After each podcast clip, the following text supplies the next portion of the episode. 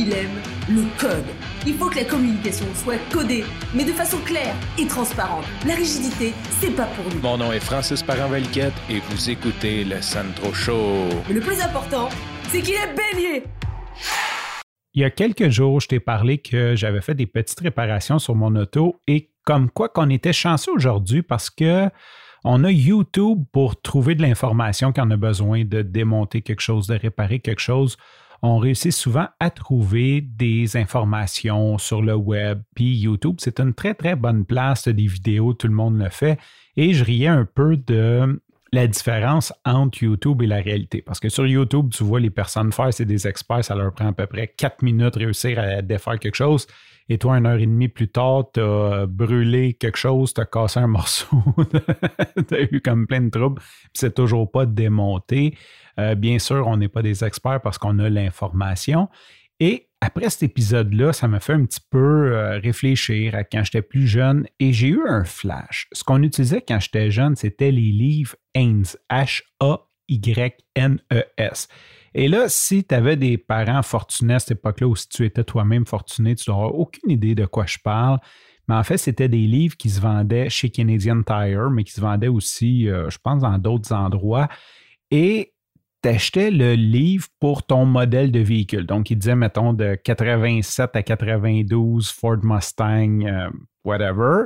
Et là, tu achetais ce livre-là et dessus, c'était écrit Based on Complete Teardown and Rebuild. Fait qu'eux autres, ils défaisaient le véhicule au complet et documentaient tout. Ils défaisaient, remontaient tout et euh, documentaient le tout. Il y avait des graphiques, c'était des dessins, c'était des dessins techniques.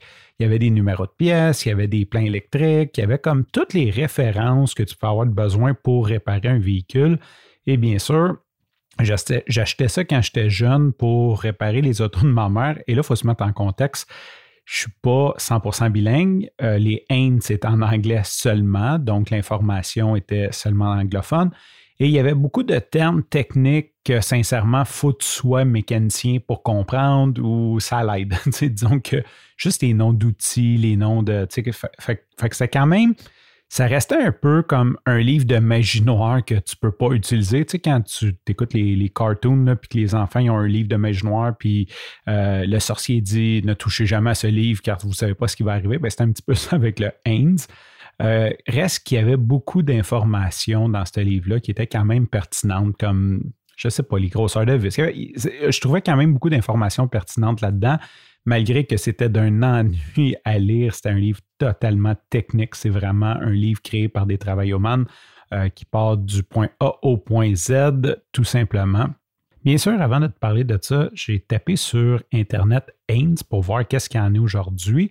Et euh, Google m'a suggéré Haynes Manual. Donc, j'ai tapé Haynes Manual et il y a un site en ligne. Et c'est vraiment cool parce que maintenant, tu peux acheter le livre papier comme avant tu peux l'acheter en PDF avec une option d'avoir certaines vidéos. Donc, dépendant du modèle de ton véhicule, il y a même certains, certains trucs que tu peux voir en vidéo. Ils ont fait des vidéos sur comment désassembler, réassembler certaines parties euh, de ton véhicule. Ceci dit, ce que je vois, c'est que plus que tu avances dans les années, je suis allé voir, j'ai quand même une vieille voiture, c'est une 2012 et elle n'est pas disponible. Le manuel n'est pas disponible pour mon modèle. Donc, plus que tu avances en année, moins en moins qu'il y a de modèles. Donc, j'imagine que les gens vont de moins en moins réparer eux-mêmes leur véhicule et vont directement chez le dealer. Par contre, si mettons tu regardes Ford 2020, euh, ils ont toujours le Ford F-150. J'imagine qu'il aussi, il doit y avoir plus de. Je veux pas être péjoratif, mais c'est sûr que le F-150, c'est un camion de gens qui travaillent, donc peut-être plus de gens aptes ou plus enclins à vouloir réparer leur véhicule eux-mêmes que si tu achètes, je ne sais pas, là, un, Audi A4, on s'entend. Euh, généralement, tu es peut-être moins du type à te sortir un coffre d'outils du coffre et de saler les mains, à moins qu'elle soit montée, bien sûr, mais tu donc, c'est l'état du Haynes aujourd'hui. Il reste quelques modèles. Tu peux aussi acheter tous les vieux livres de tout. Donc, si tu achètes un vieux véhicule, ben, tu peux avoir ça comme référence, ce qui peut être pratique parce que peut-être que des vieux véhicules, tu ne trouves pas nécessairement sur YouTube. Sur ce, je te remercie pour ton écoute. Je te dis à demain bye bye.